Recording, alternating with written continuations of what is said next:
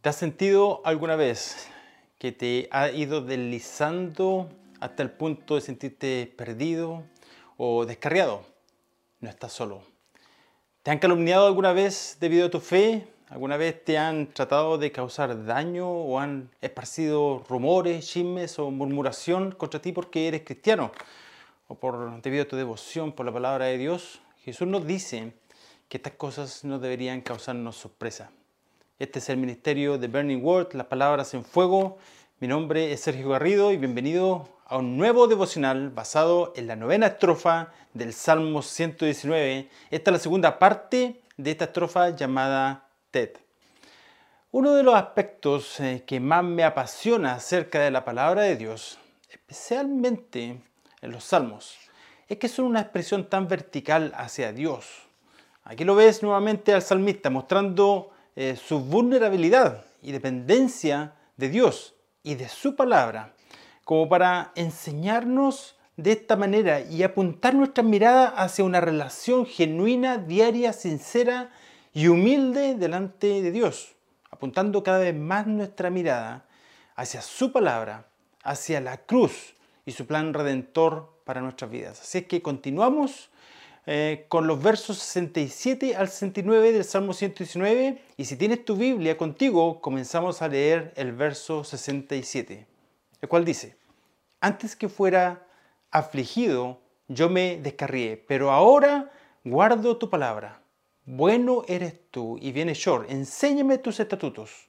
Los soberbios han forjado mentira contra mí, pero de todo corazón guardaré tus preceptos.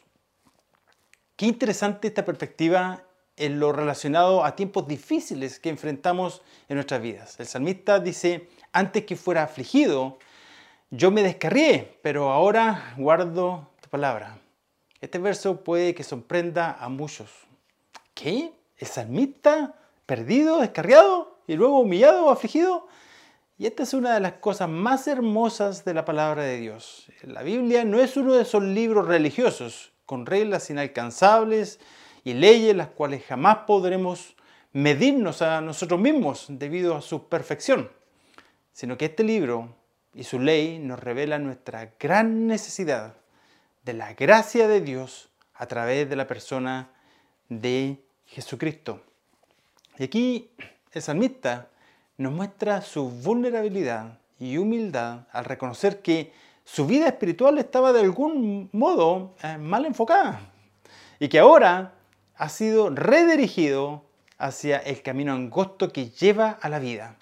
Y nos dice cuál fue el instrumento, el compás espiritual que le apuntó desde ese lugar donde estaba perdido hacia ese lugar exacto donde Dios quería que estuviese.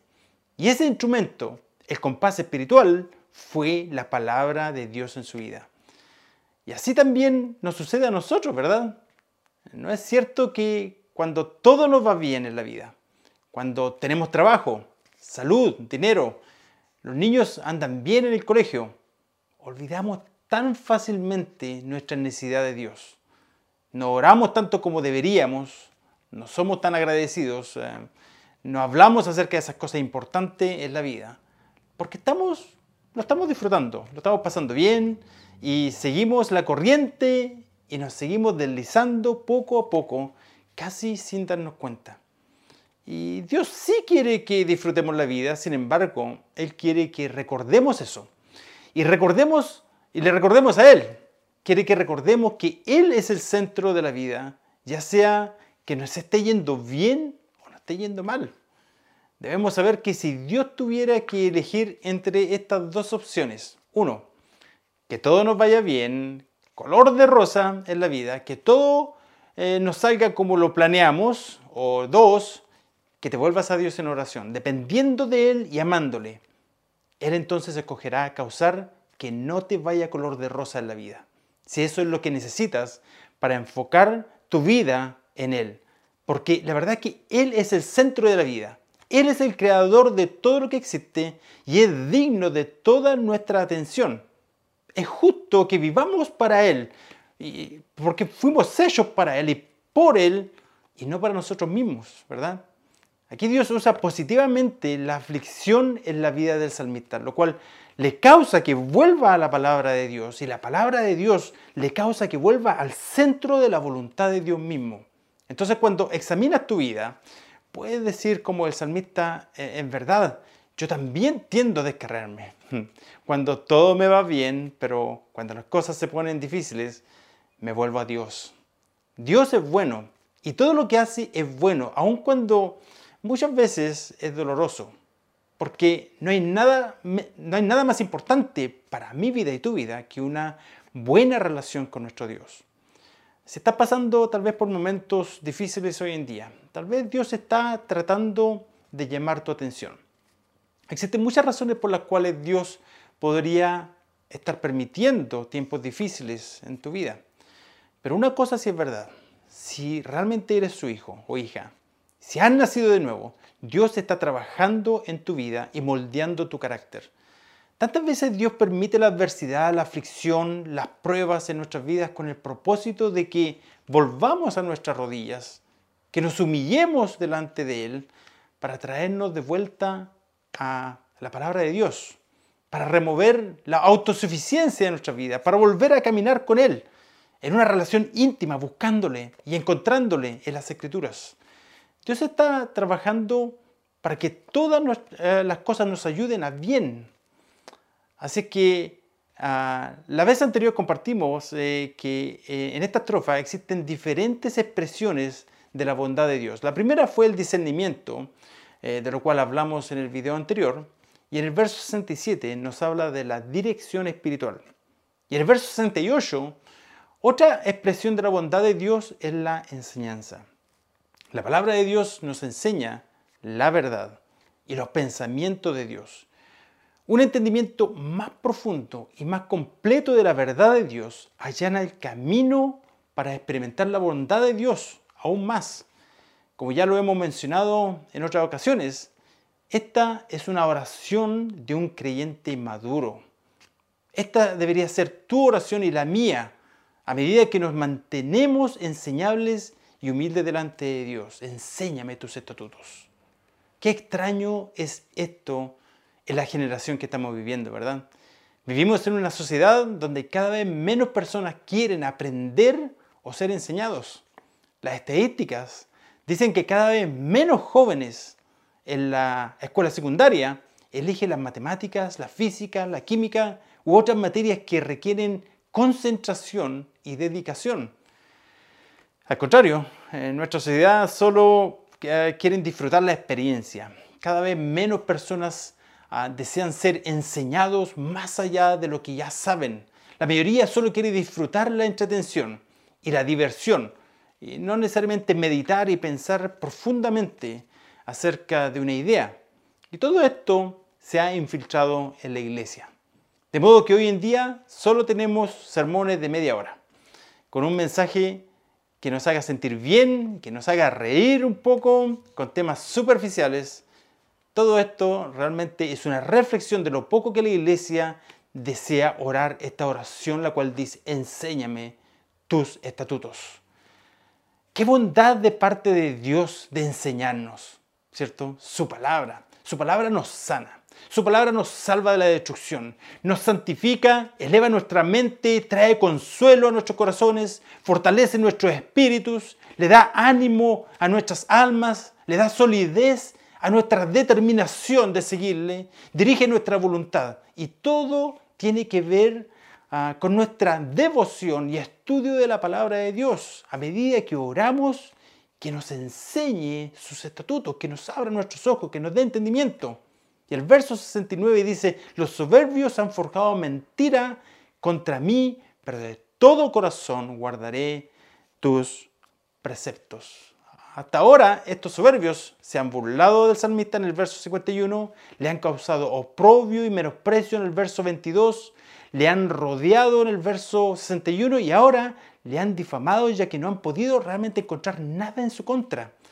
Cuando leemos acerca del carácter humilde e, e imitador de Dios de parte del salmista, parece increíble que tuviera enemigos quienes tan cuidadosamente planeen estos ataques. Aún así, él explica cómo es que es posible. son los soberbios, quienes lo más probable es que sienten rencor y le causan, a, les acusa la, la conciencia a ver su vida humilde, obediente y enseñable ante Dios. La palabra hebrea original indica un trabajo minucioso, como cuando alguien se esfuerza en forjar una moneda falsa, una moneda forjada con mentiras y verdades a medias. Eh, como sabemos todos, verdades a medias de ningún modo son verdades. Se puede dar a entender que la adversidad que experimenta el salmista debido a estos soberbios es lo que provoca buscar a Dios a través de su palabra con todo su corazón y aguardar o aplicar los mandamientos de Dios en su vida. Y lo que ellos pensaron para mal, Dios lo encaminó a bien. Y mientras más tratan de perjudicarle, más se acerca a Dios, más es impulsado a su palabra en humildad y diligencia.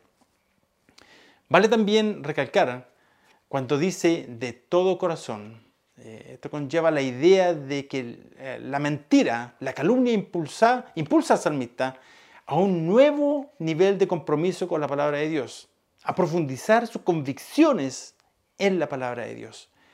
La obediencia de todo corazón es el mejor consuelo ante la calumnia. Isaías capítulo 54, verso 17 dice, ninguna arma forjada contra ti prosperará y tú condenarás toda lengua que se levante contra ti en el juicio.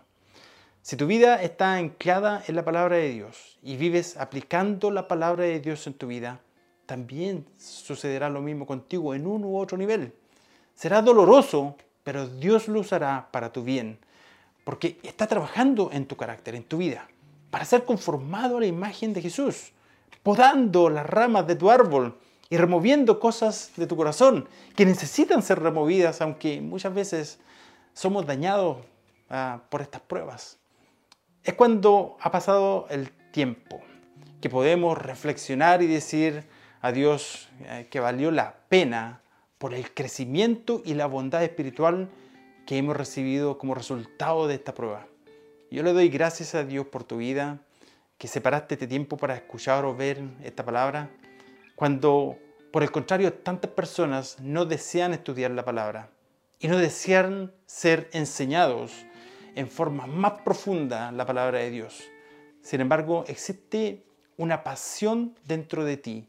Hay un buscar y un inquirir y un escudriñar en tu mente de ser enseñado por el Señor su palabra, su verdad, de modo que de esta manera tú experimentas más y más la bondad del Señor a través del ministerio de la palabra de Dios. ¿Estás experimentando este tipo de oposición en tu vida hoy en día? La primera carta de Pedro, capítulo 2, versículo 21 ah, 23, dice, para esto fuiste llamados porque también Cristo padeció por nosotros, dejándonos ejemplo para que sigáis sus pisadas. Él no cometió pecado ni se halló engaño en su boca. Cuando lo maldecían, no respondía con maldición. Cuando padecía, no amenazaba, sino que encomendaba la causa al que juzga justamente.